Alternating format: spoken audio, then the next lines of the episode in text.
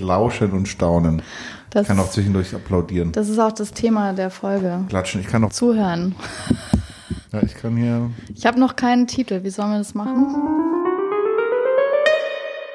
Schön, dass ihr wieder dabei seid bei unserer neuen Folge. Ist das Kultur oder kann das weg mit Sarah Töhle und Felix Gretler. Heute ist unser Thema, ähm, ja, wie soll man sagen, die Wahrnehmung von Musik, Musikkonsum, die Auswirkungen auf die Gesellschaft. Äh, schauen wir mal, wo es uns hintreibt. Man kann heute auf jeden Fall, wir sind ja an einem anderen Ort. Vielleicht ist es euch auch letztes Mal schon aufgefallen, abgesehen davon, dass wir letztes Mal auch ganz improvisiert haben, sich keiner von uns beiden vorbereitet hat und wir wirklich das Konzept praktisch on the spot erfunden haben. Ähm, wäre neugierig, wie es euch gefallen hat. Ich habe schon positives und negatives Feedback gehört. Manche fanden es schön, so spontan, andere fanden es ein bisschen chaotisch und schwer zu folgen. Ähm, außerdem möchte ich an dieser Stelle noch mal ein bisschen regionale Werbung machen. Wir sind ja eigentlich jetzt kein regionaler Podcast, auch wenn wir natürlich immer auf unsere Umgebung eingehen, weil das natürlich unsere Erfahrungen sind, die wir tagtäglich machen. Ähm, aber es gibt tatsächlich ein Festival, das so ein bisschen vielleicht Ähnlichkeiten hat mit dem, was wir uns letztes Mal so spontan ausgedacht haben. Und zwar heißt das Metropol Inc. Und das wird auch dieses Jahr wieder stattfinden. Und zwar geht es am 29.07. los. Also hier die Einladung, kommt alle zahlreich. Es ist wirklich ein ganz tolles Festival. Ja, äh, ich bin übrigens auch noch, äh, möchte auch noch Werbung machen für das tolle Denkfest, das äh, stattgefunden haben wird, glaube ich, nach Ausstattung dieser Folge, das äh, am 15. 16. Juni stattfindet und wo die Folgen verschiedene Diskussionspanels unter anderem auch mit äh, mir und dem Thema Kulturgerechtigkeit im 21. Jahrhundert nachzuhören ist. Und da gibt es immer ganz tolle Impulse eigentlich auch äh, zum Thema Kultur, Austausch, äh, vor allem auch natürlich mit Bezug auf die rhein region Und heute freue ich mich ganz besonders auf das Thema, weil es geht ja ums Zuhören und um den Klang, um Musik. Und das ist ja genau auch mein Thema, mit dem ich mich als Künstlerin beschäftige. Ähm, also eine ganz besondere Motivation für mich und auch immer wieder ein Thema. Ich versuche Menschen so ein bisschen aufzuklären, vielleicht, äh, damit sie wieder lernen, genauer zuzuhören. Das ist durchaus nicht mehr so einfach in unserer Welt heutzutage. Warum das so ist, dazu kommen wir bestimmt auch noch an mehreren Stellen. Ähm, Ausgangspunkt war ja einmal die Folge über das Streaming, die wir gemacht haben. Da hatten wir so ein bisschen angefangen darüber zu reden, welchen Einfluss vielleicht Musik auch auf die Gesellschaft hat oder Politik oder das Zusammenleben. Und ich hatte da Studien gelesen damals, die so ein bisschen in die Richtung gingen. Jetzt habe ich mich noch mal intensiver damit fest äh, beschäftigt und äh, habe tatsächlich eine Studie gefunden, die sich mit vielen Studien beschäftigt, die über verschiedene Jahrzehnte sich mit Musikwahrnehmung und der Wirkungsweise von Musik beschäftigt haben. Und es ist tatsächlich, gibt es keine eindeutigen wissenschaftlich belegbaren Ergebnisse dazu. Es gibt also genauso viele Studien, die belegen, dass Musik eine Wirkung hat, wie Studien, die genau das Gegenteil belegen. Also zum Beispiel das Thema Werbung wurde sehr genau auch untersucht. Also die Beschallung, wie wirkt die sich auf das Kaufverhalten aus ähm, und solche Dinge. Es gibt aber ein paar Dinge, auf die werden wir jetzt auch immer mal kommen, die wissenschaftlich auch äh, fundiert sind. Und zum Einstieg habe ich gedacht, wir überlegen, wir beschäftigen uns mal mit dem Hören. Und zwar ist es wirklich faszinierend, ähm, mal so ein paar Fakten dazu. Schon sieben Tage nach der Befruchtung hat der Embryo erste Ansätze von Ohren. Das ist also der erste Sinn, den der Mensch entwickelt. Schon in der 20. Schwangerschaftswoche ist das Gehör praktisch voll ausgebildet. Also es ist gar nicht so schwachsinnig, wenn man äh, schwanger ist und dem Babybauch Musik vorspielt. Gute Musik hört ja, in der Schwangerschaft. Das kommt tatsächlich schon an. Und ähm, wenn die Babys dann auf die Welt kommen, dann haben sie praktisch den perfekten Hörsinn, der nach diesem Zeitpunkt nie wieder besser sein wird. Also ab da geht es nur noch bergab. Und ähm, im zehnten Monat wird schon das Tonsystem festgelegt. Das ist vielleicht auch wirklich eine wichtige Information. Das bedeutet also, je nachdem, in welchem Umfeld man und in welcher Kultur man groß wird, ähm, äh, ja, dort entscheidet sich dann schon, was man später im Leben als harmonisch wahrnimmt. Also in Europa wäre das wahrscheinlich Dur, Moll, also das, was wir jetzt so kennen. Aber in anderen Kulturen können das ganz andere Klänge sein, die die Menschen dann ihr ganzes Leben lang als wohlklingend empfinden. Also wenn jetzt ein Baby zum Beispiel mit äh, Neues aufwachsen würde, dann würde es dabei ein wohliges Gefühl haben und alles, was mit Krach zu tun hat, toll finden. Weißes Rauschen kann man einspielen. ja, also die ähm, Frühprägung vom Gehörsinn ist sehr stark. Ähm, was ich auch spannend fand, zum Beispiel, dass das gibt ja das perfekte Gehör. Das, Meinst du das absolute Gehör oder genau, das perfekte? Genau, das, das absolute Hab ich ja Gehör. Wusstest du das? Ja, das sagst du immer. Ja, das ist absolut. Also das ist aber anders als es perfekt. Aber weiß ich jetzt nicht, was. Wie hast du, wie stellst du das fest? Also naja, also ich hatte tatsächlich so eine, so einen, äh, wie nennt man das, so einen Einstellungskurs in der Musikschule gehabt, mhm. wo die das, wo der Musiklehrer das quasi abgeprüft hat. Ne? Du kannst ja quasi ähm, Tonintervalle spielen, zum Beispiel und nachprüfen, ob äh, der oder diejenige das dann identifizieren kann ähm, oder Töne nachhören kann oder nachspielen kann in bestimmten Tonhöhen und so weiter. Ja. Aber es, glaub, ich weiß nicht, ob es einen offiziellen Test gibt, aber zumindest, dass man in die Art sich das äh, rausfinden kann. Also ich weiß auf jeden Fall, dass es so Übungen auch gibt, äh, für Tonmeister zum Beispiel, die man regelmäßig dann macht, damit das Gehör ja. trainiert bleibt, weil es im Alter ja mal schlechter wird ja. und wenn du davon lebst, dann musst du das auch irgendwie fit halten.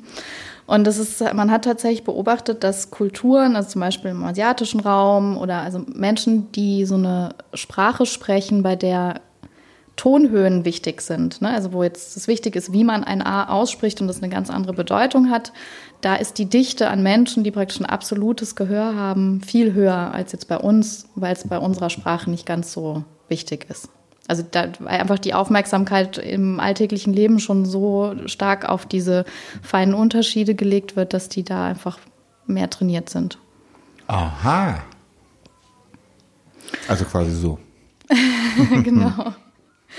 Und ähm, das Hören ist oder war, das ist vielleicht jetzt auch schon so ein erster Punkt, wo wir uns jetzt in unserer modernen Gesellschaft langsam davon wegentwickeln. Aber es ist einer der, über, der, der Sinne, der unser Überleben sichert, weil das Gehör kann nicht abgeschaltet werden. Also im Gegensatz zum Sehen, da müssen wir uns ja auf was konzentrieren und den Blick in eine bestimmte Richtung lenken können wir unser Gehör nicht abschalten. Das ist also im Dunkeln genauso aktiv wie beim Schlafen. Ähm, es funktioniert in weite Entfernung, es funktioniert in alle Richtungen und ähm, ist ein ganz wichtiger Teil äh, für unseren Orientierungssinn auch. Ich hatte mir erhofft, dass, dass ich heute vielleicht so eine Art Hörproben immer kriege, weißt du, wo ich dann sowas testen muss, dass du sowas oder das perfekte Lied mal einspielst. Wie ist das eigentlich der perfekte Sound oder sowas, ne?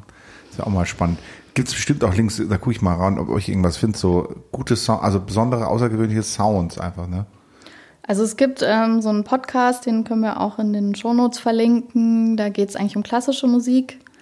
Äh, die bringen aber ganz viele tolle, so kurze Einspieler. Also genau das, was du dir jetzt wünschst. So dass man, es gibt ja auch so, so Standard-Sounds, sag ich mal, weißes Rauschen, ne? Oder graues Rauschen, das ist ja so, so ein einfachen ja, also verschiedene Tonfrequenzen, die dann halt ein bestimmtes Bild ergeben, ne? wo man weiß, das ist es. Oder natürlich dann die Intervalle, die bestimmte, wie du gesagt hast, oder Tonarten, die ja auch äh, festgesetzt sind irgendwie. Ne? Kennen, glaube ich, wenige. Ich weiß gar nicht, man hat es ja bei dem Musikunterricht, ne? aber dann vergisst man es, wenn man nicht Musiker ist, relativ schnell wieder, dass es das alles gibt eigentlich. Ne? Ja, also es, es gibt auch tatsächlich ähm, Studien zum Thema Musikunterricht in der Schule und auch so ein paar Zeitungsartikel, die ich gelesen habe, finde ich ein ganz spannendes Thema. Das greife ich eigentlich auch schon so ein bisschen vor. Ähm, weil es gibt ja auch diese Debatte, ne? also EU-Musik und dieses ganze Thema, wie bewerten wir Musik eigentlich, also welche Kriterien setzen wir an. Mm, und es ist auch so spannend zu beobachten, wenn man, es gibt so eine Studie zum Beispiel, da haben sie über in verschiedenen Epochen, also Jahrzehnten, Menschen befragt, was Klassik ist. Und mhm. das ist ganz erstaunlich, was für unterschiedliche Ergebnisse dabei rauskommen und wie dieses Wort ganz unterschiedlich interpretiert wird. Was ist denn für dich Klassik zum Beispiel? Klassik ist ja eigentlich für mich, ist glaube ich eine gewisse Zeitepoche äh, die Klassik oder äh, Zeitepoche in der Musikgeschichte. Genau, also man sieht schon, du hast äh, Musikunterricht an der Schule gehabt und kannst es im Prinzip richtig benennen.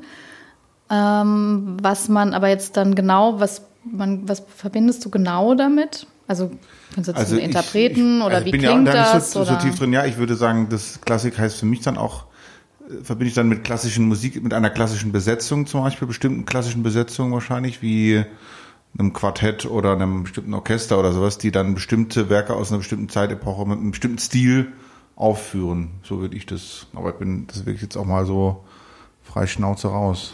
Ja, also im Prinzip ähm, ist genau, es ist eine, eine musikgeschichtliche Epoche. Mozart, Haydn, Beethoven sind so die Ja. berühmten Vertreter, die dann auch den meisten Leuten irgendwie einfallen. Es gibt aber natürlich auch noch viel mehr. Ähm, da steht, also da, und dann muss man jetzt auch schon unterscheiden, was hat Klassik bedeutet zu der Zeit, als es modern war, also damals, als die noch gelebt haben. Ähm, und wie nehmen wir es heute wahr? Ne? Also bei Mozart hat ja auch sehr viele Auftragswerke geschrieben, war durchaus Unterhaltungsmusik. Also die wären heute Damals. damals, Ja. die wär, wären heute wahrscheinlich auch sowas wie Popstars eigentlich eher. Ja, die Zauberflöte ist doch ein äh, super Musical. Und trotzdem ähm, wird es, hat man heute oft, verwendet man die Klassik eher so als das Symbol der Hochkultur Mm, ja. oder für Qualität, Bildungsbürgertum. Ähm, ne? Also man nennt das auch so kulturelles Kapital, wenn man äh, jetzt da eine Bildung genossen hat im klassischen Bereich, am besten noch selber auch dann, weiß ich nicht, Klavier oder Geige gespielt hat und halt diese ganzen Genau, deswegen Genies sagt man dann auch klassisches Klavier, ne? Oder dass man das zum Beispiel, oder jetzt nicht Popklavier oder sowas, ne? Oder Jazzklavier wär- wäre jetzt die Abgrenzung. Ja. Ja, und aber gibt's nicht, äh, Klassik gibt's ja auch in der Literatur zum Beispiel, oder? Das ist ja dann eigentlich auch eine Zeitepoche, oder? Ja, Äh, dann wobei die sich ja nicht ganz decken. Nee, nee, nicht parallel, aber halt, ähm, ja. Und dann würde man, nee, und dann, dann, genau, gibt's halt andere Zeiten, aber, genau, und aber du wolltest jetzt darauf hinaus, dass man das ja eigentlich als Inbegriff für E-Musik sozusagen äh, heutzutage fast sagen würde, eigentlich nur den Bereich der Klassik sozusagen. Also, und dass man auch oft mit Klassik jegliche ernste Musik, was ja E-Musik bedeutet, meint. Aber es gibt ja Barock und ja, oder wenn man diese neue, so Zwölftonmusik oder sowas, ne? oder neue Zeitgenössische Musik, dann zeitgenössische, Musik. das ist ja eigentlich auch äh, dann E-Musik, sagen die jetzt wiederum, aber das stellt sich eigentlich erstmal keiner vor. Ne? nee, also im Umgangssprachlichen würde man Ja. einfach von klassischer Musik sprechen, was ja dann aber völlig falsch ist, weil es dann eben über die Epoche weit hinausgeht, sondern man einfach alles meint, was irgendwie vielleicht ein Orchester spielt. ja, das stimmt. oder halt nicht in einem Club läuft. So.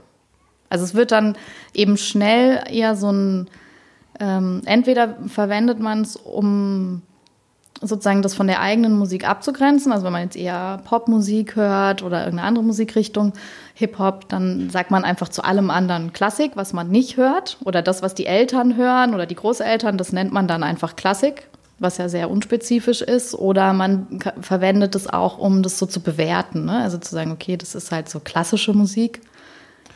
Ja, Also aber- es kann dann entweder gut sein oder auch schlecht, je nachdem, an, auf welcher Seite du dann stehst. Ja, Also, aber kannst du mir dann mal erklären, was jetzt dann der Unterschied zwischen E- und U-Musik sein soll in dem Bezug? Also ich Ja. meine, oder wolltest du das gerade machen? Weil, weil ähm, ist eh klar ernste und Unterhaltungsmusik, aber Klassik ist ja eigentlich dann für mich jetzt eher Unterhaltungsmusik, würde ich jetzt sagen. Ne? Und äh, zum Beispiel mh, es gibt ja gewisse Formen, also sei jetzt mal bestimmte Stücke, die ich jetzt aus der, keine Ahnung, Hamburger Schule im Rock-Pop-Bereich würde ich jetzt eher als ernste Musik bezeichnen, weil sie total intellektuell ansprechbar ist und manchmal sogar total verkopft und so weiter. Ne? Und ähm, würde man aber jetzt wahrscheinlich genau andersrum äh, einordnen. Ne? Da würde man die Klassik als äh, E-Musik und die, äh, die Hamburger Schule als äh, U-Musik einordnen natürlich. Ja, also es ist, ähm, es ist nicht so einfach. Es hat sich auch verändert in den letzten Jahren. Ähm, es ist ja so ein bisschen so ein deutsches Phänomen. Also ich habe zumindest nichts äh, in anderen Ländern gefunden, dass die so eine ähnliche Sortierung haben, wie wir das hier kennen.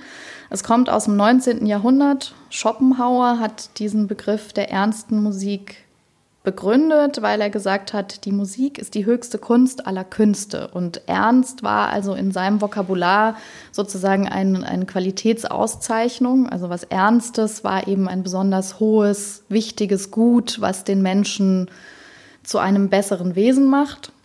Daher kommt diese Formulierung. Wann war das? War das, war das dann so eine Abgrenzung gegenüber dem Volkslied eigentlich doch eher wahrscheinlich damals, oder? Ja, oder aber so, also es ging ihm einmal einfach auch darum wirklich, dass es die reinste Kunstform ist. Also jetzt im Vergleich Musik. zur bildenden Kunst zum ah, okay. Beispiel. Mhm. Und dann auch die Abgrenzung jetzt von irgendwelchen so Trellerliedchen, die die Leute auf der Straße gepfiffen haben zum Beispiel. Ja, also Volksweise, Volksliedern. Da gibt es auch so ähm, verschiedenste Zitate von, an, von Mozart und was weiß ich in Briefen, die sich darüber auslassen, wie sie das nervt, wenn sie durch die Gegend laufen und die Leute so Gassenhauer pfeifen und man kommt, man entkommt diesem Ohrwurm praktisch gar nicht. Also auch damals gab es schon das Gefühl, dass man von Liedern belästigt wird, die einem vielleicht auch nicht so gefallen. Ist ja auch mal eine Geschmackssache. Und dann gab es äh, Johann Strauss, den Älteren, der hat Bälle organisiert in Wien. Und ähm, was ja im Prinzip klassische Musik war, Walzer, aber er fand jetzt einfach marketingtechnisch ist es nicht so gut, wenn er auf so einen Flyer für einen Ball schreibt, ernste Musik. Ja. Und äh, daher kam dann seine Erfindung des Wortes Unterhaltungsmusik. Mhm. Also das ist jetzt das, was ich gefunden habe. Es gibt noch ein paar andere Theorien, aber das waren jetzt die, die ich irgendwie so ein bisschen überzeugender fand. Und heute ist es tatsächlich, ja, so, also die, es gibt ja die GEMA, gegründet von Richard Strauss, die das im Prinzip bewertet. Ne, es ist diese Verwertungsgesellschaft, bei der Musikrechte verwertet werden und über die, also die praktisch für KünstlerInnen organisiert, dass sie ihre Bezahlung bekommen für ihre Arbeit. Und da ist es so, wenn man in die E-Musik einkategorisiert wird, dann kann man bis zu achtfach höheren Geldern, also Tantiemen bekommen für die Werke. Da gibt es einen Werkausschuss, der das bewertet, also so eine Art Jury-System, die sich das angucken. Es ist jetzt also nicht automatisch so, dass jedes Orchesterstück E-Musik ist, sondern da versucht man jetzt ähm, auf Komplexität, die Art und Weise, wie innovativ, avantgardistisch, intellektuell, hochwertig das Musikstück ist, äh, wird das dann in E- oder in U-Musik einsortiert. Und es gibt auch so eine Motivation zu sagen, ähm, dass man eben ja, Musiker unterstützt, die künstlerisch wichtig sind, aber vielleicht nicht so ein großes Publikum erreichen, also kommerziell nicht so erfolgreich sind und deswegen rechtfertigt man, dass sie höhere GEMA-Bezahlungen bekommen. Mhm. Soll ich jetzt was über die GEMA sagen oder meine Einschätzung? Ja, mach doch. Nein, ich habe ja wirklich viel äh, mit der GEMA zu tun gehabt. Ähm, bin auch im Arbeitskreis von der äh, GEMA. Tatsächlich glaube ich auch, dass da, also ich, ich kenne diese Ansätze und im Grunde sind sie ja auch richtig. Also die GEMA, finde ich, ist, ist ja grundsätzlich im Vergleich auch zu anderen Ländern recht sinnvoll. Meiner Meinung nach braucht die eine stärkere Kontrolle. Also es geht ja darum, dass das wirklich ein, ein System gibt, nachdem Urheberrechte auch in, in, Deutschland sozusagen dann oder lizenziert werden, Lizenzen sozusagen für Künstler bekommen werden. Das finde ich sehr wichtig. Ähm, ich habe aber das Gefühl, auch da, vielleicht hängt es aber auch miteinander zusammen, äh, sind die nicht mit der Zeit mitgewachsen, um so eine Einordnung zu machen, ne, sondern haben äh, in meiner Einschätzung immer so an Krücken festgehalten, die es mal irgendwie gab, statt das System zu, anzupassen und zu verändern. Ja, das fängt damit an, eben äh, mit dieser ähm, mit dieser Einordnung, das hat damit zu tun, dass auch der Musikkonsum sich ja total verändert hat und auch die, zum Beispiel die Tarife, die es gibt, über Jahre ja fast sich nicht mit verändert haben. Ne? Also die Art und Weise, wie Musik konsumiert wird, wenn wir jetzt an das Streaming denken, was wir gemacht haben, im Verhältnis zu Live-Konzerten, den Radioplays, also ganz in, in unserem ähm, äh, Teil der Sparte oder in der Popmusik war es ja dann oft so, dass im Prinzip nur die Radioplays, also da gibt es ja das bekannte Zitat, ähm, von, von Advanced Chemistry auch das Geld von der GEMA hat die NENA und das Thema nie. Das heißt ja im Prinzip, dass nur die popkulturellen Künstler, also eine Zeit lang dann, die, die hoch und runter im Radio gespielt wurden, überhaupt irgendwas bekommen haben und eben nicht ja diejenigen, die zum Beispiel jetzt besondere Verwertung gemacht hat, wurde, was im Underground gehört wurde oder in Clubs oder in, ähm, in speziellen Läden, ähm, egal von den Places, wird gar nicht erfasst, weil im Prinzip das, das Auszahlungssystem basiert hat auf ähm, den Radio-Playlists, die dann gekommen sind. Mit der Zeit wurde das dann ersetzt über, über ähm, so Blackboxes, die in bestimmten Clubs und Diskotheken hingen. Da waren so am Anfang so, so 10 oder 20 in ganz Deutschland, ne? Und die hingen halt in den Großkommerziellen, in den Großdiskotheken, weil du an den anderen gar nicht reinkommst. Das ist halt völlig verzerrtes Bild mit der Ausschüttung, ne?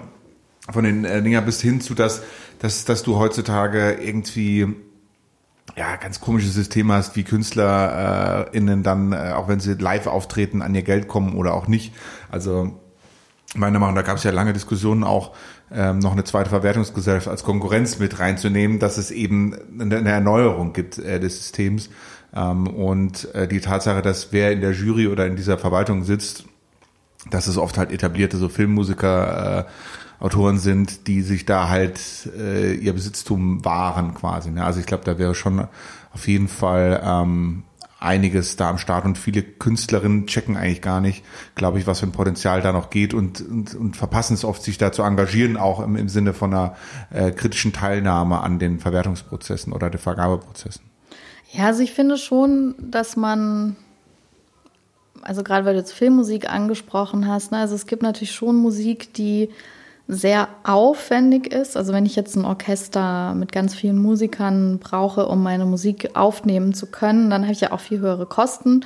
Und wenn ich dann ein kleineres Publikum erreiche oder einfach nicht so viel davon verkaufen kann, ist es vielleicht schon gerechtfertigt, ist ja wie so eine indirekte Art der Kulturförderung schon fast. Ne? Also wie so eine Umverteilung. Aber es ist halt schwierig, Wobei die GEMA sich auch dagegen ausspricht. Also sie sagen nicht, dass es eigentlich ein Qualitätsurteil ist, sondern sie sehen es wirklich eher so auf diesen kommerziellen Aspekt. Äh, also es gab zum Beispiel eine Stadiontour von drei Tenören, die wurde als U-Musik abgerechnet. Also es ist jetzt nicht so wirklich klassisch Musikrichtung, sondern die schauen da schon genauer hin. Man kann das auch beantragen, wenn man unzufrieden ist mit der einen Kategorisierung, kann man Widerspruch einlegen und dann muss der Ausschuss das nochmal neu anschauen und dann kann man Argumente vorbringen. Aber die Frage ist halt, welche Kriterien wendet man an, um Musik zu beurteilen? Ja, ja, also ich, ich verstehe das schon und ich sehe im Grunde auch die GEMA eigentlich als den richtigen Ansprechpartner. Ich habe nur auch anhand der Tarife, ich bin ja sozusagen in den meisten Fällen ein Musikkonsument, ja, also einer, der quasi die, die, die Musik bucht und dafür bezahlt also für andere, ja, ne, stellvertretend sozusagen für, für Besucher, der dann sich denkt, ja, eigentlich passen die Tarife nicht wirklich zur, zur Lebenspraxis oder zur Realität. Und das heißt ja dann auch andersrum, dass es ganz schwierig sein wird, die äh, Verteilung so zu machen, ja, und erst recht, wenn du dann sagen willst und, und, und für die, also eigentlich international sagen, ja, ihr seid jetzt eigentlich ja schon Klassik, aber jetzt hier nicht, weil dann, dann, dann will ich halt einfach nicht, ja nicht Klassik, vielleicht hat es auch keinen Sinn, nach Klassik zu unterscheiden, also in dem Sinne, sondern halt ja, nach, nach äh, Auftrittsart, ne? Wenn ich sage äh, Zehntausender, dann mache ich halt nach dem Zehntausender Stadionprinzip, muss ich da halt einen anderen Tarif wählen oder sowas, ne? Je nachdem, was ich unterstützt will. Und da hatte ich immer das Gefühl, man hält halt an was Alten fest und wenn da halt, da ging es ja dann auch, auch bei Bundesverfassungsgericht Urteilen ähm, wegen, ähm, wegen dem sieben Prozent Mehrwertsteuer, das hat man, glaube ich, auch schon mal thematisiert, darum, darum, ja, also man musste dann irgendwie dann damit argumentieren, dass das, mit dem der Künstler, also jetzt ein DJ dann auflegt, auch ein Instrument ist oder sowas. Ne? Also das waren dann so Krücken wieder, dass ich mir dann überlegt habe, ja, aber mit Ernst und Unterhaltung passt es dann irgendwie auch nicht mehr zusammen. Ne? Also die Frage ist halt, welche macht diese Kategorisierung I und U und damit verbundene Sachen äh, wirklich Sinn oder, oder gibt es andere Kategorien? Man braucht ja bestimmt immer mal wieder irgendwas ne, zur Einsortierung, aber ähm, das, das denke ich mal, ist für mich auf jeden Fall überholt.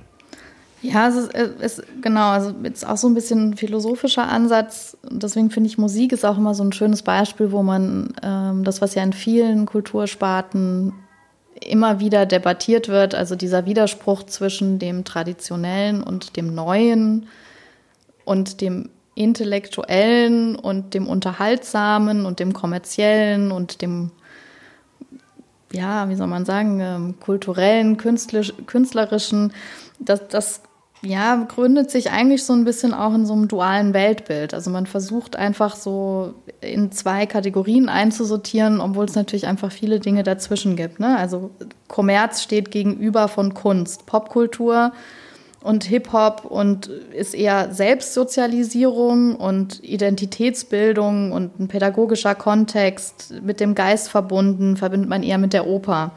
Oder die ja, Hochkultur, die klassische Musik verbindet man eher mit dem Geist, mit dem Intellektuellen, mit einer gewissen Komplexität und die Popkultur eher mit Emotionen und mit Harmonie und Tanzmusik, Körperlichkeit, Einfachheit. Und das ist ja sehr schwarz-weiß gedacht im, am Ende. Also es gibt ja ganz viel dazwischen. Absolut. Und wir hatten, da fallen mir jetzt echt tausend Sachen an, die wir schon diskutiert haben, die genau das eigentlich bestätigen, dass es, also auch wenn ich mir jetzt überlege, wo Theater herkommt, ne, mit dem mehr emotionalen oder auch der, der Verbundenheit, also das passt eigentlich gar nicht mehr. Ich habe witzigerweise jetzt fällt so ein, letztens ein Interview gelesen von Robert Habeck, den ich gar nicht vorher mit so Kulturthemen ähm, in Verbindung gebracht hat im Rolling Stone, wo er, wo die Überschrift dann war, äh, Robert Habeck fordert die äh, Aufhebung der Trennung zwischen E und U-Musik. Wusste, also ich wusste jetzt nicht, dass der Kultur, aber da ging es halt dann auch darum, Barrieren abbauen und so weiter. Das hatten die da irgendwie äh, diskutiert und das wird mir umso klarer, äh, wenn ich es jetzt nochmal hier mit dir diskutiere, dass das eigentlich zumindest das eine Kategorie ist, die ich null sehe, aber die, die voll krass zieht, meiner Meinung nach, noch äh, zum Beispiel in der, im, in der Kulturförderung als Diskussion irgendwie immer automatisch irgendwie in den Köpfen so angewandt wird. Das ist so zu, zumindest mein Eindruck. Ja, ich glaube, dass das also von den Musikern selber zum Beispiel gar nicht so, die denken gar nicht in diesen Kategorien. Es sind eher ähm, ja, die Verwertungsgesellschaften und Kritiker, die noch und Journalisten auch, die, die Medienwissenschaftler, die diese Debatte in der Öffentlichkeit noch am Leben halten, obwohl die KünstlerInnen eigentlich selbst schon lange darüber hinweggekommen sind, weil es gibt so viele Kollabor Kollaborationen. Aber doch nicht der Hornbläser doch. aus dem. Mein Eindruck ist immer, dass das dass also das zutrifft auf, sag ich mal, Sängerinnen oder, oder jetzt irgendwie, sag ich mal, Leute, die viel im Crossover dann wirklich spielen, aber bei vielen eben auch noch nicht. Und ich meinte das eigentlich fast schon, ja. Also ich habe jetzt in der Vorbereitung ähm, ähm, wirklich auch, wir können sehr viel in die Links packen.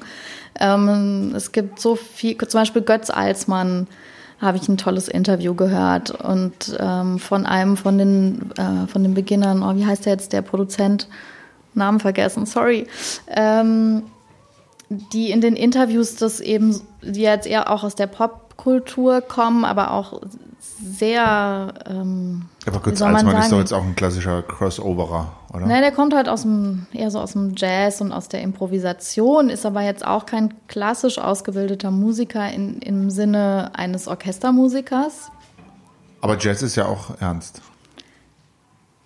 Aber auch das war ja eine lange Debatte. Also das ist ja noch nicht. Jazz sieht ne? sich als ernst, ne? Aber, aber ist irgendwie total auch ja eigentlich der Gegenteil, weil es ja damals auch als rausgekommen ist, ja eher so ein, so ein äh, Kontrast oder so, ein so ein Protest vielleicht auch so ein bisschen war, ne? Also das, deswegen ist es ja eigentlich eine Revolution, die dann vielleicht jetzt schon wieder überholt ist. Na, und im Gegensatz zu so einer klar strukturierten Partitur ist ein improvisiertes, in einem Club entstandenes Jazzstück natürlich auch ein großer Widerspruch. Und auch wenn es heute vielleicht in der ernsten Musik anerkannt ist, war das vor 30, 40 Jahren noch anders. Und ähm, das erzählt er auch in dem Interview.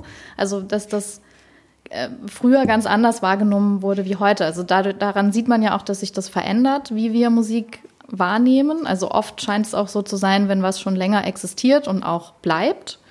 Also es, es gibt ja so Modemusiken, die kommen und gehen, ne? also Eurodance oder sowas. Ja. Ähm, Legendär. Äh, und aber wenn was dann länger Bestand hat und die Leute älter werden, dann wird es auch automatisch irgendwie abgegradet in ihrer Ernsthaftigkeit. Ja, aber, aber deswegen ne, ist ja auch dann so ernst. Ist, ja, aber ernst ist dann halt eigentlich der falsche Ausdruck sowieso, weil ich meine, heißt es ernsthaft, dann heißt es sozusagen, ich dachte ich dann immer, das heißt so irgendwie komplex, also sozusagen anspruchsvoll, ne? Also wie du meinst, da gibt es eine Partitur, Partitur oder die Leute, die meinen, ja, das kann ich jetzt nicht irgendwie alle meine Entchen, ja, wäre jetzt wie ein Volkslied, das kann ich einfach so spielen, aber halt nicht irgendwie eine, eine krasse Symphonie oder sowas, ne? Mit, mit einer riesen Partitur. Auf der anderen Seite auf der anderen Seite zu, ne? ist es eine große Kunst, wirklich, also in drei Minuten 30 so präzise ja, Emotionen genau. hervorzurufen wie in einem Popsong. Eben. Ja, also das. Das, das, das finde ich genau. Also das ist große Komponisten versuchen das in anderthalb Stunden Minuten, ja. und äh, die großen Popgrößen ja, halt schaffen es in 3,30 so, und jeder weiß sofort, wow, ja. ja. Also Deswegen ist es so schwierig, dass diese Qualitätsbewertung. Guck mal, der, der Elektro schwierig. oder der Techno, die brauchen sogar einen Computer, die können das noch nicht mal mehr selber machen. Ja, so komplex ist, ist diese Musik. Ist das, ist das nicht so? Ja, weißt du, das, das würden die gar nicht schaffen, weil das so, na, wenn ich mir jetzt eine Partitur, wenn ich das in eine Partitur übersetze, was teilweise in, in modernen Popsongs oder auch ähm, Techno oder sowas drin ist, das würdest du ja fast mit normalen Instrumenten, also es wär, würde ja ähnlich aussehen wie die überlagert sind zum Teil. Es ist ja jetzt nicht so. Ja, gibt's ja auch, ne? Das kann ja. man ja sogar in den äh, in diesen DAWs, so heißt, heißt die genau. Software zur kannst Musikbearbeitung, genau. kannst du das ja auch rauslassen, dann ja. die Noten dazu. Ja, auf jeden Fall. Ähm, aber deswegen sage ich, also wenn man dann so Interviews hört mit Musikern, diese Kollaborationen finden also eigentlich schon lange spartenübergreifend statt. Also da kollaborieren Hip-Hopper mit klassischen Musikern und die setzen sich, also weil zum Beispiel Hip-Hop samplet ja ganz viel Und die samplen auch gerne klassische Musik und ähm, setzen sich da sehr intensiv dann auch mit, mit auseinander, weil heutzutage muss man ja dann auch die Rechte besorgen. Das ist auch gar nicht so einfach. Das kann auch sein, dass, dass die zehn Jahre warten müssen, bis sie den Song dann rausbringen, weil dann wird es erst rechtefrei oder so. Ähm, also es ist total spannend, auch immer mal so Musikern zuzuhören, was die erzählen über ihre Arbeit. Habe ich ähm, sehr genossen. Und äh, was ich auch spannend fand, wenn man jetzt zum Beispiel in die Vergangenheit nochmal schaut, ne, Platon zum Beispiel hat gesagt, die Auswirkung von Musik auf das Zusammenleben der Menschen ist so stark, dass es unbedingt einer staatlichen Kontrolle unterliegen muss. Also so eine große Wirkung hat Musik auf die Menschen, dass man als Staat Angst haben muss, sozusagen, ähm, was passieren würde, wenn man es nicht kontrolliert, was da für Musik gespielt wird. Was wissenschaftlich tatsächlich, also es gibt so ein paar Studien, die versucht haben, äh, dem auf den Grund zu gehen, ob äh, bestimmte Musik Menschen politisiert oder auch zu Politikverdrossenheit führt. Ähm, ne, also man denke an die Beatles oder Elvis, Rolling Punk. Stones, 68er, Punk, äh, Hip-Hop, was auch immer. Also mhm. es, da ist ja schon immer auch so eine gesellschaftliche Bewegung dahinter. Allerdings ähm, sind eigentlich die meisten Studien, die ich jetzt gefunden habe, zu dem Ergebnis gekommen, dass man das nicht eindeutig nachweisen kann, den konkreten Zusammenhang. Vor allem nicht mit der, es ist nicht gleichzusetzen mit der, das, was der Künstler bewirken will und das, was beim Publikum ankommt, können zwei völlig unterschiedliche Dinge sein.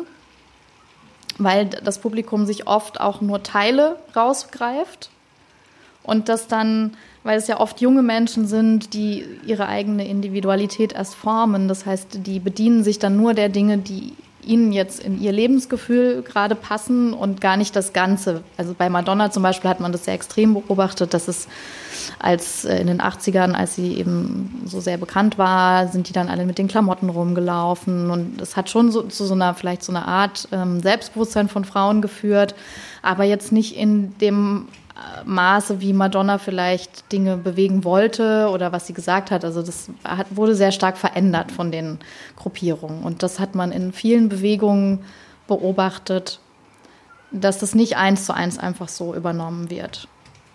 Ist aber übrigens auch, auch ja eine aktuelle Diskussion, ob der Staat, ob und wie der Staat äh, ja eingreifen sollte oder darf in, in sag mal, die Zensur oder die, die Einschränkung von Musik oder nicht. Ne?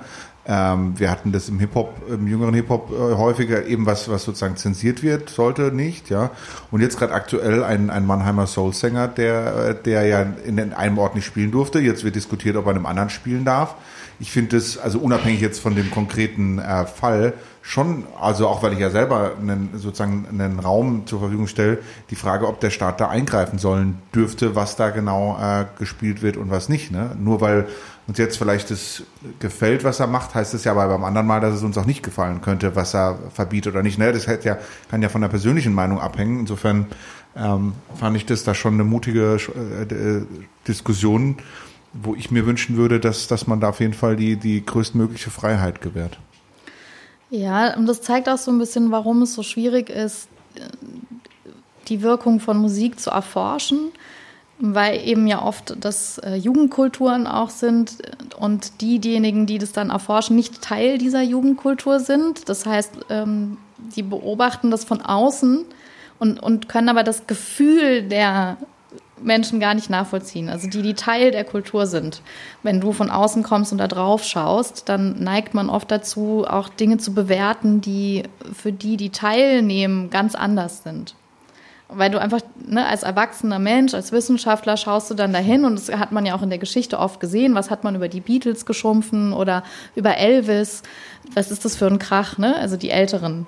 Und das beobachte ich auch heute an mir selber, wenn ich jetzt teilweise keine Ahnung, ähm, ja, ich bin jetzt kein großer Fan von Autotune zum Beispiel, aber vielleicht ist das. Gut, aber das ist ja harmlos, das ist ja eine Technik, oder? Aber wenn ich mir überlege, was da so äh, Nutte lutscht mein Schwanz, ich meine, da denke ich mir so, ja, ja, warum soll das jetzt, ah, okay, sie verstehen es vielleicht nicht, weil sie von außen zuschauen, aber. Aber für, für, die, für die, die Teil der Kultur sind, kann das eine ganz andere Bedeutung haben. Welche? Ich weiß es, aber- bin ja nicht, deswegen ist es Naja. wirklich schwierig, ähm, solche Jugendkulturen von außen zu analysieren und zu betrachten. Da muss man sehr vorsichtig sein, dass man sich nicht von seinem eigenen Geschmack sozusagen ablenken lässt. Ja, wobei ich da mehr als Geschmack sehe. Also Geschmack ist ja nicht das, was man sagen würde, in der Regel, man verbietet es, ne? sondern äh, gewisse Grenzen werden ja irgendwie, also es ist, keine Ahnung, es kann Diskriminierung sein, es kann äh, Gewaltverherrlichung sein, es kann ähm, ähm, verfassungsfeindliche Tendenzen sein oder sowas, was ja, da, weißt du, da muss man, finde ich, diskutieren, ob jetzt einer, klar, aber, aber man hat natürlich auch diskutiert, ja, der nutzt jetzt Autotune, früher hat er eine E-Gitarre genutzt, ne, und einen verzerrten Sound und dadurch wurde es dann auch diskutiert, ne. Was ist das für ein komischer Effekt oder keine Ahnung, ne? Heutzutage Naja, und wenn man, wenn man jetzt noch mal so ein bisschen zurückgeht, also sich mit dem Hören äh, noch mal beschäftigt, also wie das funktioniert und wie man geprägt wird. Also wir haben ja gesagt, dass man wird im, schon im frühen Kindesalter geprägt, was man als harmonisch empfindet. Und je nachdem, was man für Erlebnisse im Leben hatte, empfindet man auch ganz andere Emotionen bei bestimmten Musiken. Also es ist nicht so, dass äh, zum Beispiel Filmmusik verwendet ja sehr viel diese psychoakustischen Methoden, also dass man eine bestimmte Musik, eine Szene unterlegt und dann, äh, um bewusst Emotionen im, beim Publikum hervorzurufen, also Spannung oder Kirchenglocken für Schicksalsschläge oder solche Dinge. Das funktioniert aber nur für Menschen, die gemeinsam sozialisiert worden sind. Und natürlich funktioniert es jetzt in unserer Wahrnehmung hier in der westlichen Welt sehr gut, weil wir alle sehr ähnlich sozialisiert sind mit denselben Filmen aufgewachsen sind. Also es führt ja schon so weit, dass wir äh, zum Beispiel, also wer jetzt mal einen echten Schuss gehört hat, der wird äh, beim nächsten Film sich irgendwie wundern, weil also ein echter Schuss klingt halt nicht wie im Film, aber für uns ist ein Filmschuss viel realistischer als ein echter. Ne? Also ich, als ich in Mexiko gelebt habe, habe ich öfter mal echte ähm, Schüsse Maschinengewehrsalven. Nein, aber so halt in die Luft äh, geballerte, also so eher so westernmäßige Sounds und das klingt äh, total langweilig. Also genauso wie diese klassischen Kampfszenen in Filmen, ne? also Ja. dieses Klatschen. Das, Ja. Also wer mal jemand gesehen hat, der sich prügelt, das klingt ja nicht so. Ja, stimmt, aber eigentlich witzig. Und da, da an diesen Beispielen sieht man ja auch schon, ähm, dass das, was wir hören und wie wir es wahrnehmen, von so vielen Faktoren abhängig ist, dass man es gar nicht verallgemeinern kann eigentlich. Und das macht es dann auch so schwierig, äh, Qualität zu zu beurteilen. Und deswegen ist natürlich auch für einen Menschen, der heute jung ist, die Musik vielleicht in seiner Situation und wie er die Welt gerade wahrnimmt, genau die richtige. Aber für mich, die ich schon über 30 bin, sagt mir das einfach nichts. Weil ich dieses Gefühl und diese Erinnerung und das gar nicht nachvollziehen kann. Also emotional, weil Musik eben sehr emotional funktioniert. Ähm, es gibt auch zum Beispiel wissenschaftlich noch so ein paar Facts. Also zum Beispiel gibt es unkontrollierbare Körperreaktionen. Also natürlich hat es auch was mit deiner Prägung zu tun, aber man kann jetzt zum Beispiel bei den meisten Menschen beobachten, dass wenn man ihnen Geräusche von Presslufthammern vorspielt, der Puls steigt, der Blutdruck steigt und sie anfangen zu schwitzen. Und das kann man nicht kontrollieren. Also selbst wenn du dich hinsetzt, ich bleibe jetzt ganz entspannt, das ist nur ein Presslufthammer, äh, wird es nicht funktionieren. Das kann man also tatsächlich messen. Können wir jetzt dann Presslufthammer mal einspielen? Zwischendrin. Startendes Flugzeug und so. Ähm, wir hören ja jetzt, also wahrscheinlich hört ihr ja auch die Kinder draußen, also auch spielende Kinder zum Beispiel können für den einen so Erinnerungen an eine glückliche Kindheit hervorrufen und für andere kann es aber total traumatisierend und nervig sein. Es kommt eben jetzt drauf an, was jeder damit verbindet. Genauso Vogelgezwitscher. Da Ne? gab es übrigens äh, auch eine ähm, spannende Gesetzdiskussion äh, in, äh, in den letzten Jahren. Da wurde ja darüber diskutiert, ob äh, Kindergeschrei Lärm ist oder nicht. Ne? Kennst du das, die ganze TA-Lärmgeschichte? Da geht's, also das ist ja quasi so ein bisschen eine technische Komponente, nach der ähm, erfasst wird, also TA-Lärm, nach der wird ja gemessen, wie viel Dezibel Lautstärke darf es zum Beispiel am Fenster sein. Das hat viel mit Baurecht zu tun und so weiter. Und, und danach hätte man ja kaum mehr zum Beispiel Kindergärten irgendwo genehmigen äh, können, weil offiziell ist in bestimmten Wohngebieten zum Beispiel 45 Dezibel und das erreicht ja fast schon, wenn du redest. Ja, und wenn dann Kinder laut schreien und reden, und dann musste man sozusagen äh, festlegen, dass Kindergeschrei kein Lärm ist, weil dadurch jetzt auch nicht sozusagen unter diese TA-Lärm fällt und darum wiederum baurechtlich rausgerechnet. Ja, und wir äh, sind ja schon lange dabei zu sagen, ja, dass Musik auch kein Lärm ist. Ja, also da gibt's quasi Music is no, äh, not mhm. noise. Gibt's so eine so, so ein Hashtag oder so eine Diskussion, äh, dass man das auch rausrechnet, weil das, weil wir das nicht als Lärm empfinden sollen, sondern halt eben nur, da jetzt mal, da geht's dann um so Technikkomponenten, also Flugzeuge, Autos, ähm, gleichbleibende monotone Geräusche durch irgendwelche Industrieanlagen oder ähnliches. Mhm. Ja.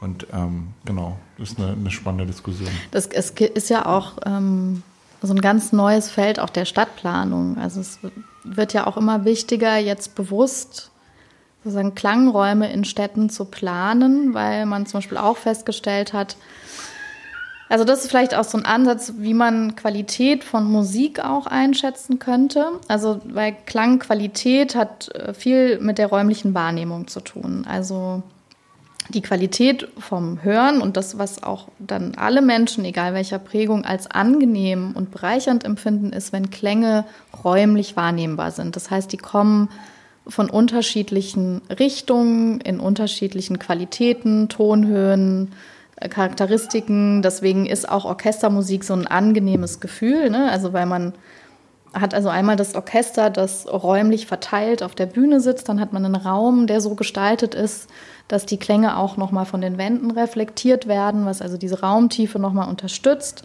Dann hat man Instrumente, die auch ganz unterschiedliche Charakteristika haben, Klangfarben, Abstrahlcharakteristik. Also zum Beispiel hat man ein Horn, das ist weich und diffus und klingt eher so nach hinten. Und dann hat man eine Trompete, die eher so ganz scharf nach vorne klingt.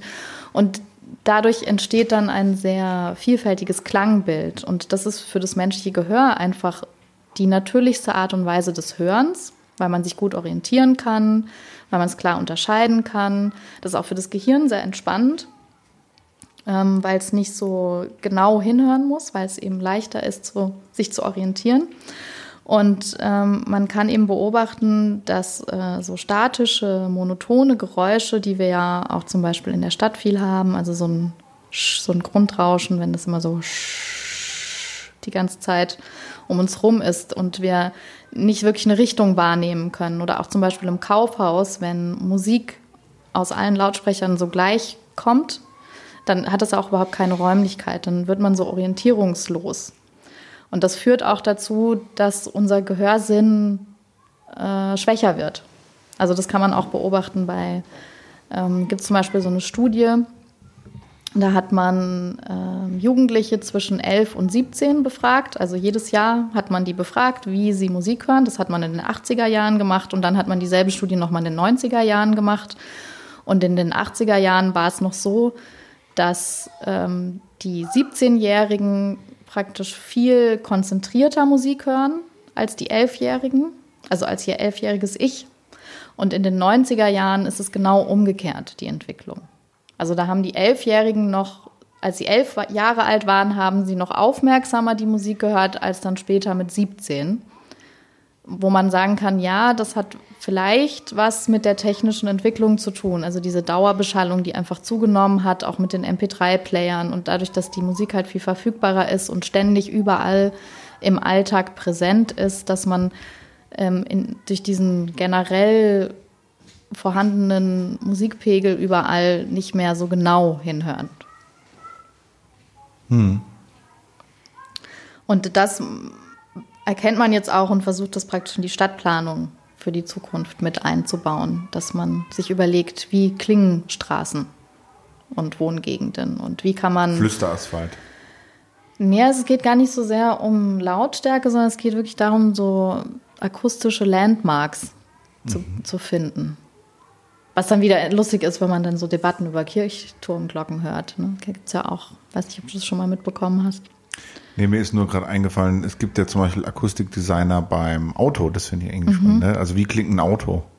Also bei den hochwertigen Marken, ne? Also dann, weil du es zum Beispiel als, so wie du vorhin gesagt hast, das soll dann, also die Tür ist ja egal, das wäre die gleiche Tür und du guckst jetzt aber, dass sie runden Wumms macht, damit es irgendwie hochwertiger klingt als ein, ein flacher Wumms, obwohl es ja eigentlich egal wäre, weil es ja die gleiche Tür war. Ne? Aber der, aufgrund deiner Erfahrungswerte nimmst du das halt anders wahr. Ne? Genauso wie den Soundgeneratoren von den Elektroautos.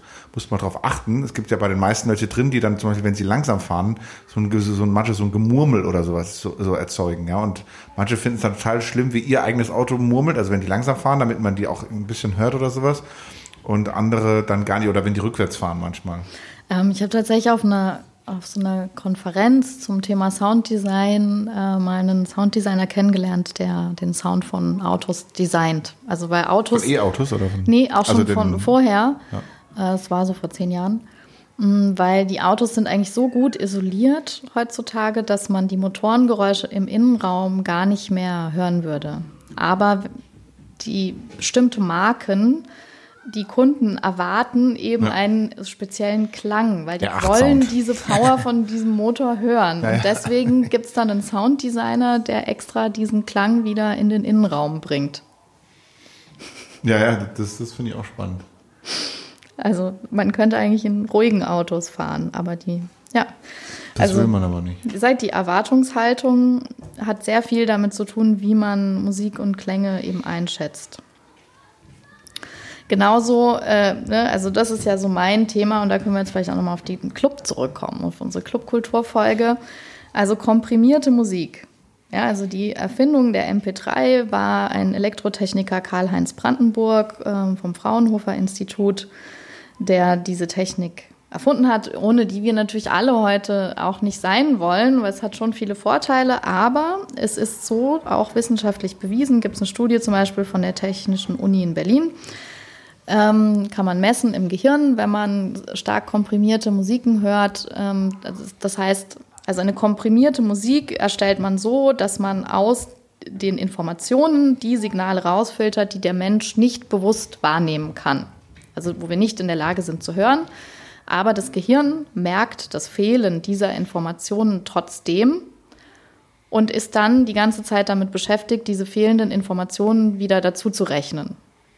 Und das kann man messen durch erhöhte Gehirnaktivitäten in bestimmten Bereichen, wenn man komprimierte Musik hört im Vergleich zu derselben Aufnahme in einer guten Qualität.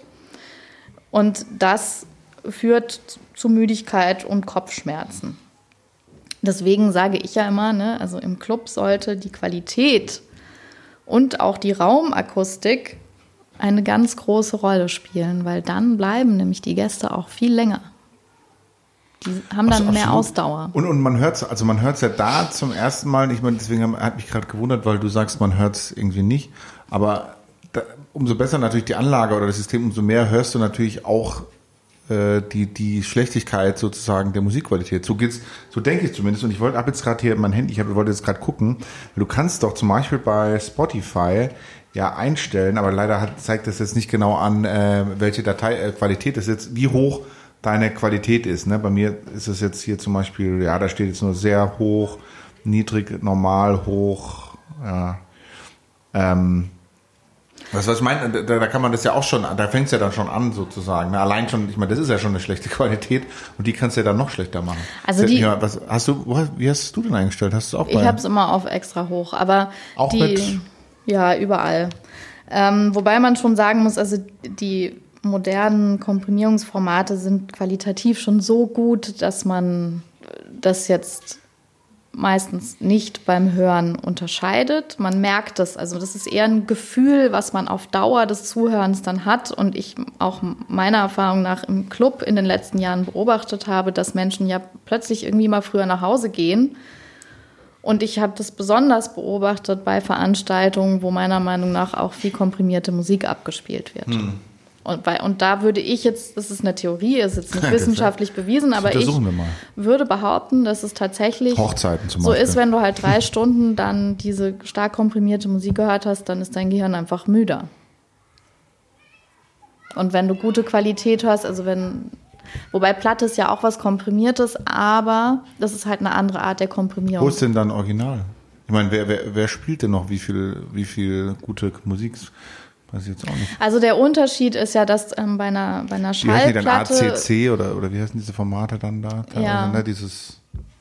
Aber es geht ja auch darum, dass also eine Schallplatte zum Beispiel, die ist zwar auch komprimiert, aber dadurch, dass sie ja analog abgespielt wird, ähm, werden ja auch wieder Frequenzbereiche hinzugefügt, ähm, so dass eben nicht diese Lücken wie bei der MP3 entstehen. Goldenes Rauschen.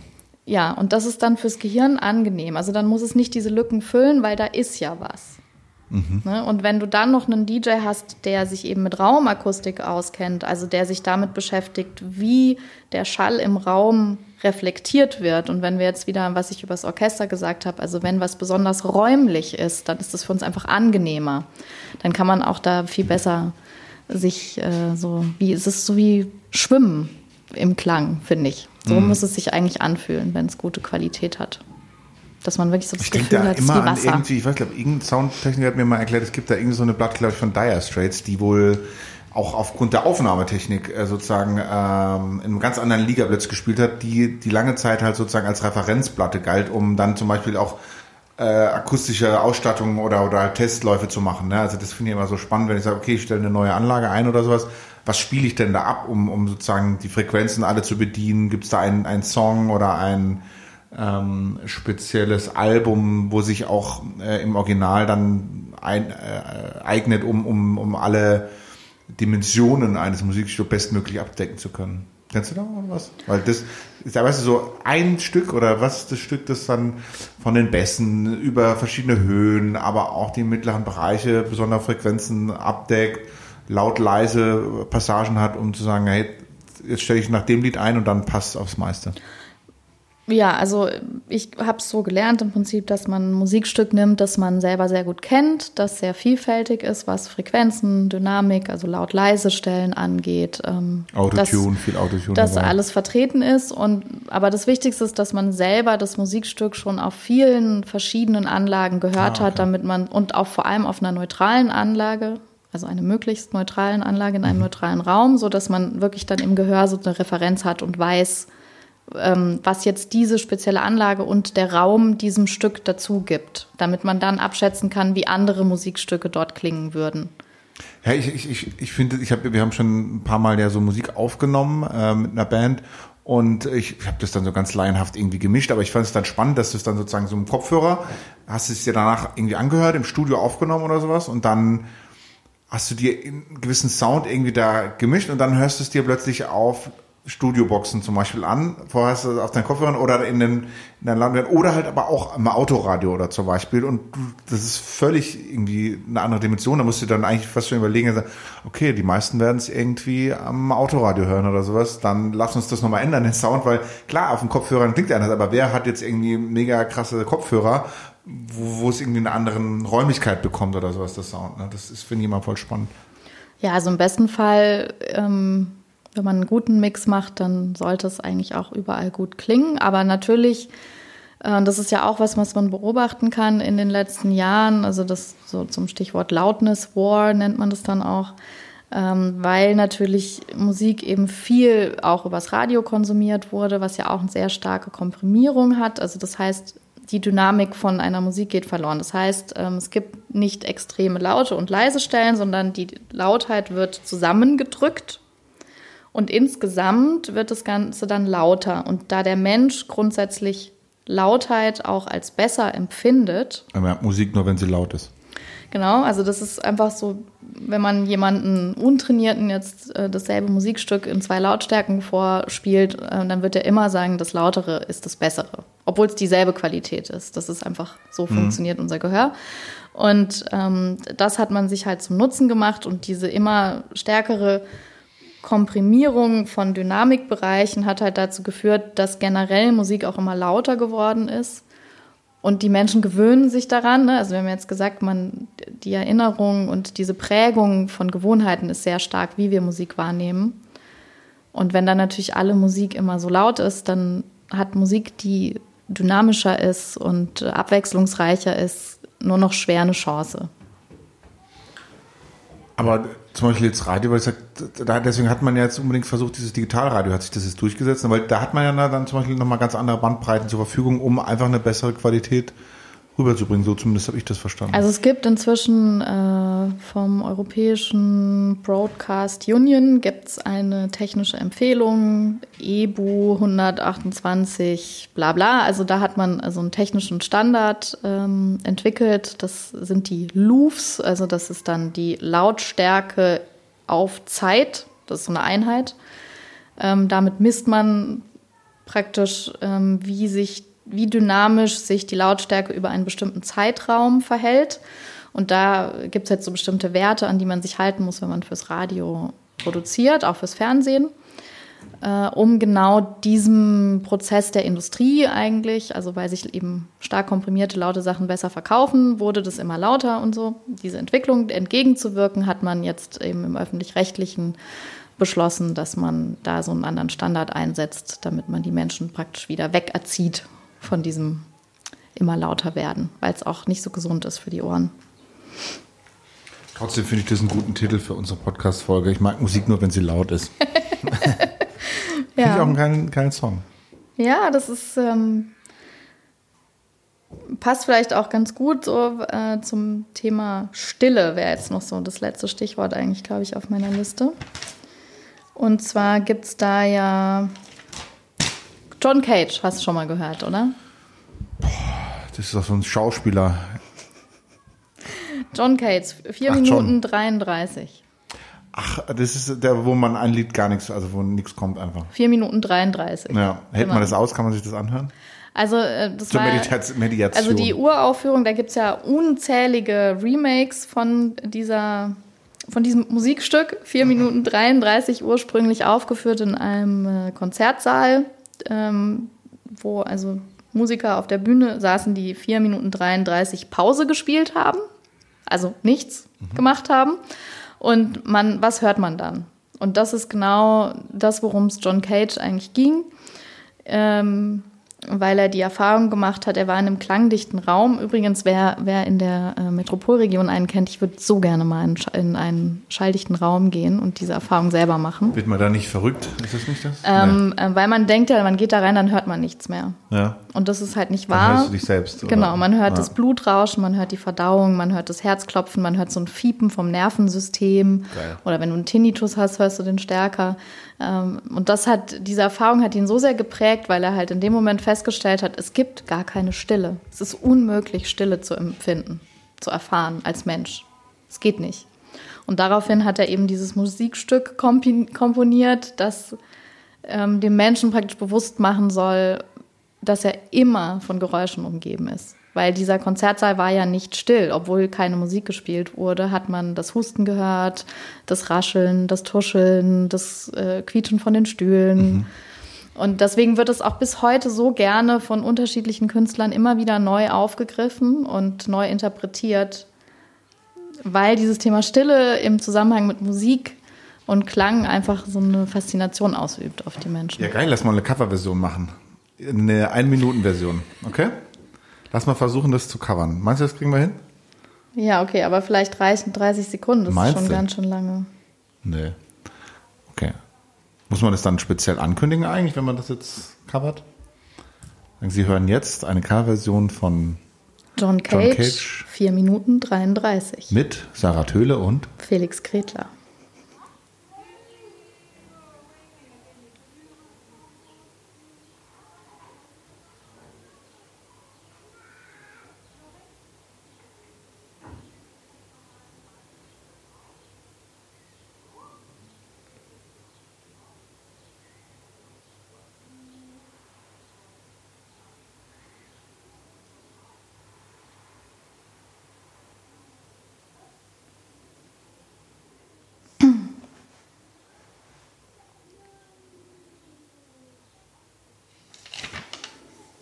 Ja, schön war's.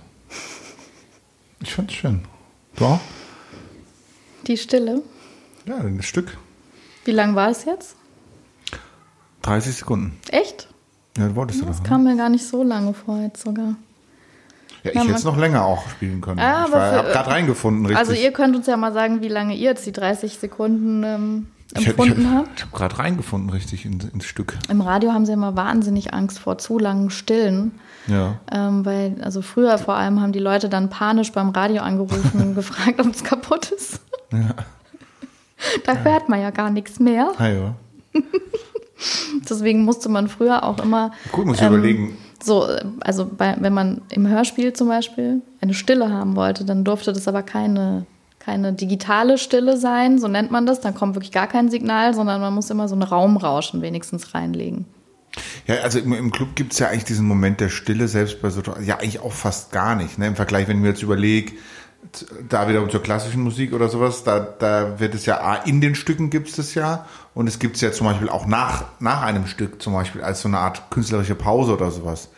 Oder, oder vor einem Stück zum Beispiel, ne, bis es dann wirklich losgeht. Und, und in, im Club, ähm, da gibt's das, also so ein Fullstop, so im Rock-Pop-Bereich gibt's vielleicht ab und zu, ne, aber da, das ist ja total schwierig, weil es da oft auch laut ist. Nee, ja, Oder? okay, Also aber die Musik, also es gibt ja den Ja. Drop und da ist ja eine Stille. Nee. Doch, also in, in, in der Nee, da, da kommt dann der Bass oder irgendwas rein. Nein, aber, aber davor das ist ja eine Pause. Aber doch keine, nicht, nicht zwingend ja eine Vollstille. Naja, das, das ja, wird ja, gut, also manchmal nicht, fällt nur der Beat weg Genau. und die Fläche läuft weiter Genau, also und dann das- schreien die Leute ja, ja. und dann kommt der Beat zurück. also das muss da jetzt keine, nee, ich meine jetzt aber wirklich bewusst Stille. Ne? Mhm. Also das, das, das gibt's irgendwie relativ selten und das ist mir dann auch aufgefallen, als, als wir mal in einem Club waren, in der Konferenz, also die hatten so eine Konferenz ausgeführt und dann plötzlich hat's da total das Fiepen und, und Kriepen gemacht und ich so, was, ist denn jetzt hier los? Kommt? Ja, da ist einfach die Lüftung angegangen, sozusagen bei den so einem Ding. Und das, weißt du, das wird's ja gar nicht im, im Konzerthaus geben, weil die halt nicht gewohnt sind, dass es überhaupt eine Stille gibt. Deswegen hat es ja auch nie gestört, weil es halt eine dauerhafte Beschallung gibt. Und das heißt, es hat nie einer im Normalfall gehört, nur halt, weil da jetzt mal eine Konferenz war. Ja? Das ist, was der Club halt für Geräusche macht, also als Grundgeräusch. So, ja, Mhm, wie total laut das ist, ja. ohrenbetäubende Quietschen von irgendeiner Lüftungsanlage. Ja. Also deswegen mit, mit dem, und das war ja auch bei uns so, dass wir lange keine, keine klassische Musik oder wie, nennst du, ja, hier in der Halle machen konnten, zum Beispiel bei uns weil es zu viel laute Störgeräusche gab, durch Lüftungsanlagen oder ähnliches. Und dann diese ganzen Momente oder die ganz äh, Pausen, das dann nicht gewirkt hat. Also ich glaube, Stille gibt's als Element, kenne ich eigentlich aus, aus dem popkulturellen äh, Bereich kaum. Das, das finde ich auch so eine ganz spannende Erfahrung, wenn man nämlich ähm, zum Beispiel dafür verantwortlich ist, bei einer Veranstaltung, die eher ruhig ist, darauf aufzupassen, dass im, also zum Beispiel Open Air, im Außenbereich äh, jetzt keiner Krach macht. Und das, ist dei- du, das ist deine Verantwortung. Ja. Ne? Also du musst dann sofort dahin rennen, wenn so irgendjemand Kühlschränke oder irgendwas. ja, ne? da, wenn die anfangen zum Beispiel ähm, Besteck zu polieren Ja, und das so in die Kästen Reinschmeißen. während einem Ja, genau, Konzert. ja. ja. Und du musst dann dahin rennen. Oder irgendjemand schlägt Türen zu oder irgendjemand macht ein Fenster vom Restaurant auf und dann singen die Karaoke da oben Ja. oder so und das ist dein Job. Und das heißt, du, du, was dann mit deinem Gehör passiert, und das war ja manchmal meine Aufgabe schon bei Jobs, das ist so faszinierend, weil du hörst wirklich jedes kleine Laubblatt, das über den Asphalt schwebt plötzlich. Voll laut hier. Du hörst das Konzert, das ja viel lauter ist, eigentlich gar nicht, sondern hörst aber wirklich jedes kleine Geräusch und jeder, der schon so neben dir sitzt und nur mal mit der Hose raschelt, den guckst du schon böse an. So, sei doch mal still.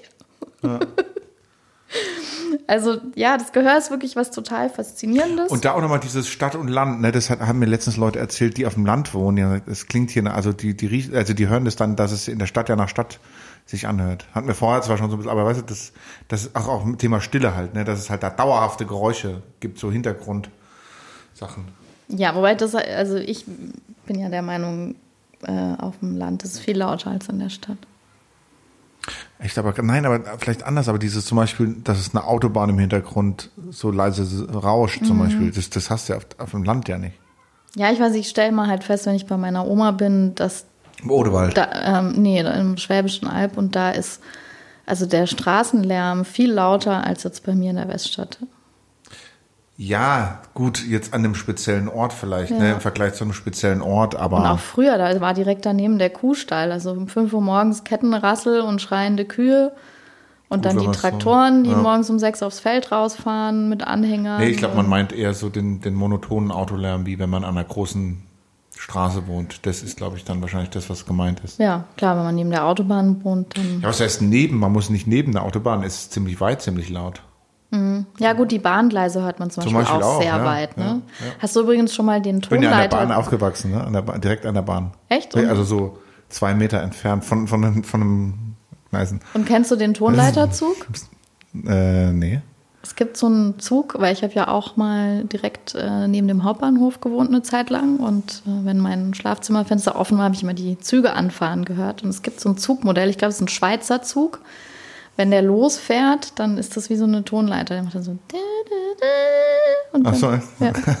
Das ist schön, habe ich sogar mal aufgenommen. Geil. Das Ja, haben gut, die, habe ich halt recherchiert, schon die haben das extrem. designt tatsächlich. Okay. Also die haben die Reibung von diesen Reifen oder was, das haben die extra so gemacht, damit das jedes Mal, wenn er losfährt, Okay. diese Signature Sound. ja, Geil, geil. weißt du immer, ja. ah, das ist wieder der Schweizer Zug. Geil. Konntest du die Uhr nachstellen? Wusste ich immer, oh, jetzt ist 1.30 Uhr. Ja, die, die S-Bahnen sind Gott sei Dank wesentlich leiser geworden als, als früher die Regionalzüge oder sowas. Das, das, und, und gut, laut sind ja dann die Güterzüge, die dann dat, dat, dat, Wobei, das finde ich eher beruhigend. Ja, ja, ja, genau. Das ist dann anders als das Bremsen, Einbremsen. Das war dann früher, wenn es so, so quietscht dann Weißt du, wo ich immer dran denken muss, wenn ich Güterzüge höre? Hm? An Pippi Langstrumpf. Echt? Warum? Gab es da eine Folge oder? Weiß nicht, irgendwie, ähm, die machen doch irgendwann mal, die fahren doch dann so los. Ich fahren die da Zug? Ich weiß es gar nicht. Oder ist das nur ein Wagen, wo die drauf sitzen und dann singen die so. Nee, nicht so Firmen. Äh, sch nee, schön ist es. Geht das Lied? Schön ist es auf der Welt zu sein. Nee, das ist ein anderes. Also, Ich glaube, die sitzen auf einem Wagen. Das ist wahrscheinlich so eine Holzkarre. aber das poltert auch so. Wagen. Und da muss ich irgendwie mal dran denken, wenn ich das höre. Dann denke ich immer so an äh, einen Ausflug von Kindern, die Abenteuer erleben. Mhm. So viel zum Thema Erinnerungen und Klänge, was jeder halt so damit verbindet. Vielleicht können wir zum Abschluss noch Nietzsche? Ähm, mit hineinbringen. Der hat nämlich gesagt, die, dass Musik die Aufhebung von Identität und Individuum hervorruft. Und im Rausch der Musik entgrenzt sich der Mensch. Das ist doch ein schönes Schlusswort. Amen. Genau, unser Gott ist die Musik. Schön, ja. Ich hoffe, ich hoffe irgendwie, ich werde noch inspiriert von dir oder es kommen dann noch jetzt so ein paar Shownotes, wo man gucken kann für so ein paar geile Sound. Einfach, oder vielleicht jeder von uns darf, muss jetzt noch drei gute Soundbeispiele für irgendwas. Kann ein Lied sein, kann kleines Geräusch sein, erfinden, schreibe ich mir mal auf. Naja, also ich kann auf jeden Fall euch da nochmal diesen Podcast verlinken. Äh, die haben sehr viel schöne Klangbeispiele und auch das Interview mit Götz Alsmann, ähm, was ich so noch gefunden habe. Da sind auch ein paar, da kann man auch schöne Dinge hören. Und ansonsten, ähm, ja, hört einfach der Welt zu. Es ist auch immer mal schön, wenn man sich einfach raussetzt und mal still ist und zuhört, wie klingt es eigentlich, wenn man bei sich vor der Haustür so steht, sitzt oder aus dem Fenster schaut. Oder geht mal wieder in den Club. geht ja nicht. Ja, aber wenn ihr dann wieder in den Club geht, dann könnt ihr ja mal gucken, Guckt euch die Anlage an. wie äh, Hört sie euch. Ob es räumlich klingt und Ja. wie schnell ihr müde werdet. Und fragt den DJ mal, ob er MP3s spielt. Den Tontechniker, ob er der DJ ist und was er da spielt. Genau. Gut, in diesem Sinne. Ja, eine Ja. gute Zeit. Bis bald und Schönen äh, Sommer. wenn ihr noch irgendwas zum Thema mitzuteilen habt, wir freuen uns, äh, falls irgendwelche Musiksoziologen zugehört haben. Ich bin äh, immer interessiert bei dem Thema. Es ist wirklich mein Lieblingsthema. Also wer noch Wissen zu dem Thema hat, immer her damit.